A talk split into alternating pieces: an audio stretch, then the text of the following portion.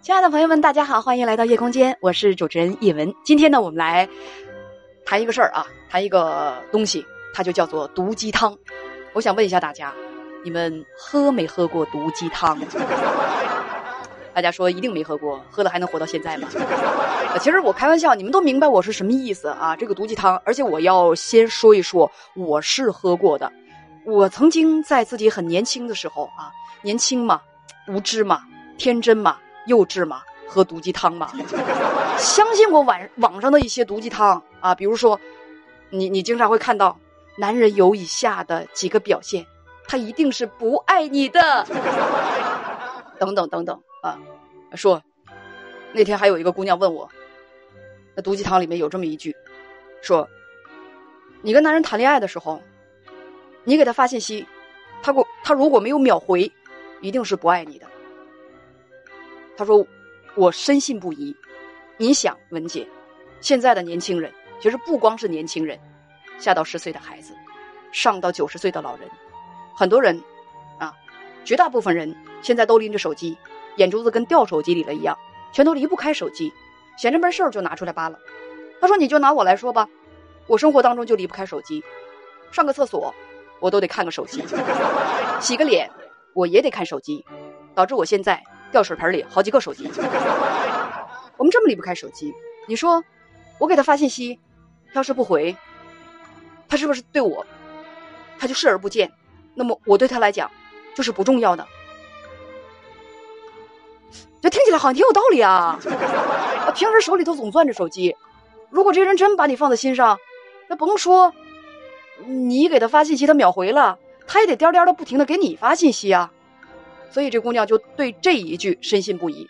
那么这句，那我为什么管它叫毒鸡汤呢？朋友们，管它叫毒鸡汤，是因为这一句毒鸡汤，它是完全站在发信息的那个人他的角度的，就是我无论什么时候给你发信息，你都必须得秒回，你不秒回的话，你就是不爱我，是不是这个逻辑？那咱们现在就盘一盘啊，这个逻辑它没有上下文的，它不交代上下文，就告诉你发信息了不秒回就是不爱你，就是不在乎你。但是我们设想一下，假如上下文，假如这个背景是这样的，啊，像我很多朋友都是医生，都是那个手术医生，那一台手术，有的时候比较大的手术，四五个小时下不来台那是正常的。我问你，假若是你躺在手术台上，咱不管是哪儿麻醉，只要是脑筋还清醒，你你眼睛还能瞅着，你看那主治医师一边给你拉肚子啊，一边呢手机叮咚响了一下子，刚拉完肚子，血淋淋的手术刀往那一扔，掏。兜里头啊，拿出一手机来，立刻给女朋友秒回，你是不是想整死他？啊，你是不是会很恨他？他敢呢？他，他不可能那么做，对不对？老师上课讲课呢，啊，正给学生讲课呢，讲课呢，手机在兜里震了。同学们先等我一下，我给女朋友回个信息。我不能不给我女朋友回信息，不然她会认为我不爱她，我们会黄的。大家理解一下吧。真的老师会下岗的好吗？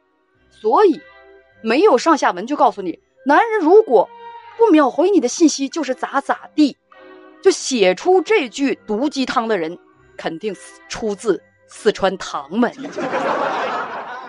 所以你要看上下文啊。如果说他每天他没有什么不可抗力，也不是工作很忙的那一种，成天攥着手机二十四小时，眼珠子都贴到屏幕上了，他就是不回你信息。那时候你寻思寻思，有点不对劲儿，那还可以。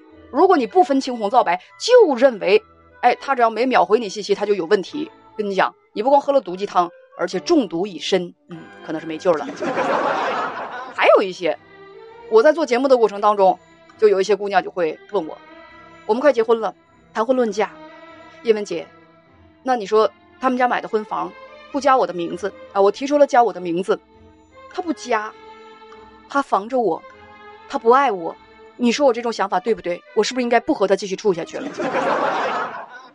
我跟你说，隔着电波啊，如果不隔着电波的话，我真要给你一手机。不是，人家不加你的名儿，怎么就是不爱你了？相反，提出这种无理要求，咋没咋着，你就要拿走人一半房子？你爱不爱他呀？光考验人家对你，你有没有想过，你先向对方提出这种不合理的、无理的？非常不不近情理的，特别特别自私的要求，你爱人家吗？不想想这个吗？啊，那就太自私了，只想自己的利益，只觉得对方不满意我的，呃，不满足我的任何要求，他就是不爱我。你怎么没想过你自己做的怎么样啊？是吧？这就，哎呀，这叫什么？乌鸦落在猪身上。我这么一说，我知道肯定会有一些女孩子骂我，就觉得他把房子加上我的名儿，是因为我要安全感啊。呃，那咱这么说，这世上只有你需要安全感吗？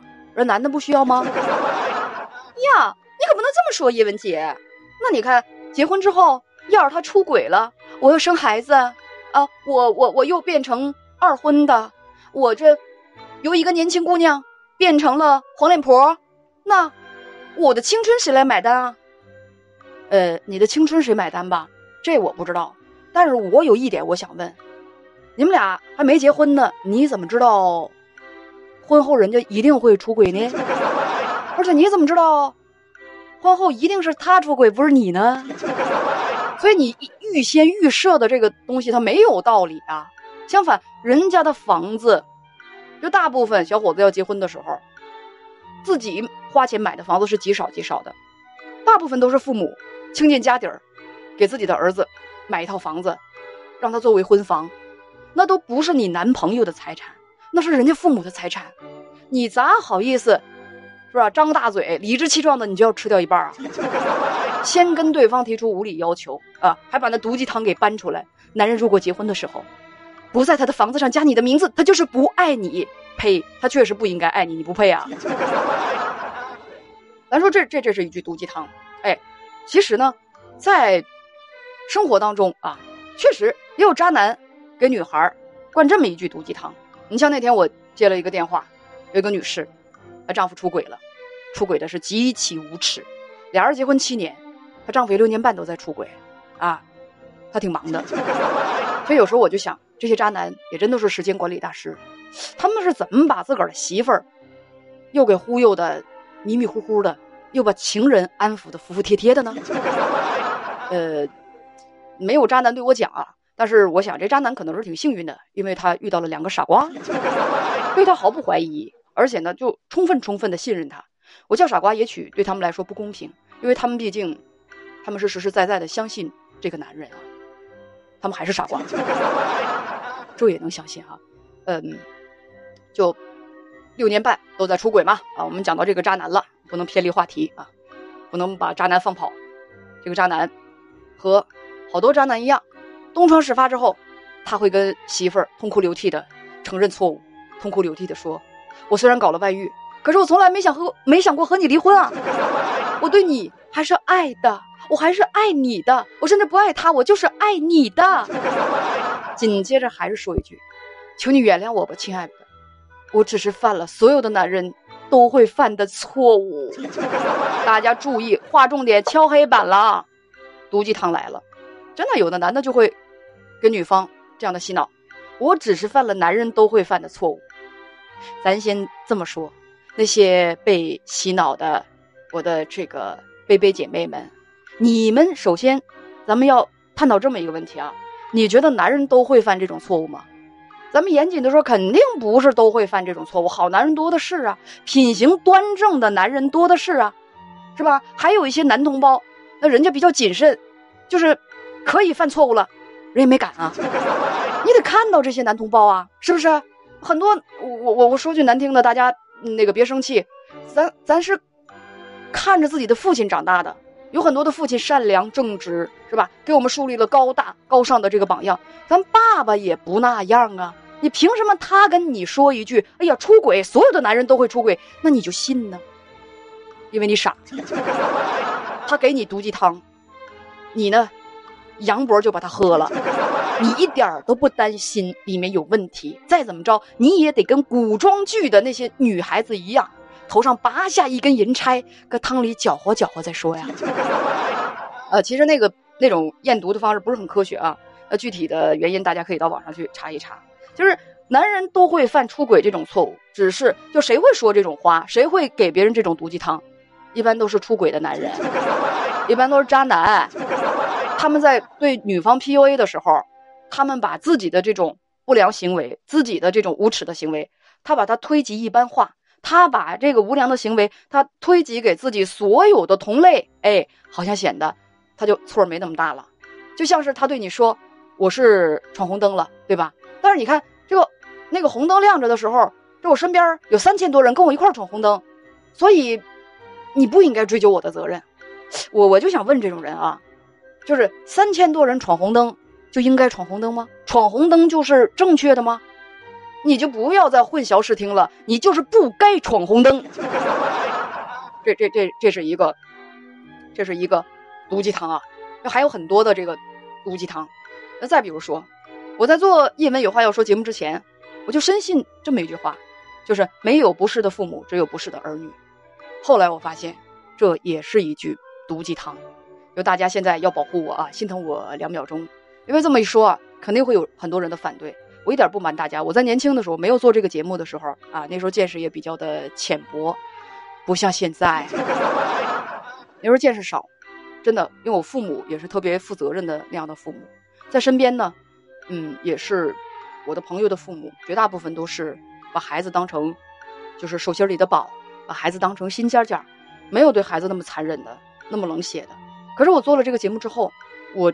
越来越怀疑这句，这这这这碗鸡汤里有毒。什么叫没有不是的父母？我在节目当中，我真听到了很多很可怕的父母。咱不说有一些比较无知的父母，不知道怎么做是对孩子好的，就是在生活当中可能是无意识的、无意当中做了伤害孩子的事情。因为咱不能要求所有的父母都是教育专家嘛，毕竟谁都有自己看不到的地方，毕竟谁都有自己不了解的领域。但是有一些父母，他们连人那一撇儿一捺都够不上，你实在没有办法让我们说这父母啊没有不是。你就比如说我在做节目的过程当中，我听到有一些孩子，他们在声泪俱下的跟我讲啊，哭着跟我讲，他们的父母离异之后，父亲或者是母亲啊，就当没跟跟跟跟没生过这孩子似的，就像我用了那个比喻，老母鸡下蛋。下完之后，人类把它的蛋拿走了，蒸了，煮了，做成茶鸡蛋，还是炒了西红柿，他是不在乎的。哎，有的父母真就跟这种老母鸡是一样的，他是没有良心的，没有良知的。自己的离婚之后，儿女我就不管了。曾经有一个妈就跟我说：“啊，为什么在离婚二十年之后，他一眼孩子都没看？为什么离婚二十年之后？”他就跟没生过这个孩子一样，为什么一分钱的抚养费都不拿？他的理由是什么呢？他说那孩子长得太像他爸爸了，我太恨他爸爸了，所以我凭什么去瞅他？我真的，我听完这句话之后，我发现我们生活在两个世界当中，我已经我已经不想再和他说什么了。你说我在跟他说什么？这人有人心吗？而且孩子长得像他爸爸，这怪孩子吗？其实他可能也觉得这句话不靠谱，只不过是对我。啊！指责他不负责任，他要给自己找一个理由罢了。那这对于这种无耻之徒，我还怎么相信那鸡汤没毒？没有不是的父母，只有不是的儿女。是啊，负责任的父母对我们恩重如山，但确实是有一些父母啊，我在节目的实践当中，我听到了，那真叫一畜生，是吧？对父母，呃，对儿女，有的时候不光不管不问，哎，自个儿年纪大了，年纪稍微大点儿，还厚颜无耻的。回到儿女身边来摘桃子了。离婚之后，就是十年二十年对孩子管都不管，最后觉得自己在外头混不下去了，岁数大了，身体也不好了，也没有别的儿女，琢磨着我该有个人给我养老了，要不然我老无所依。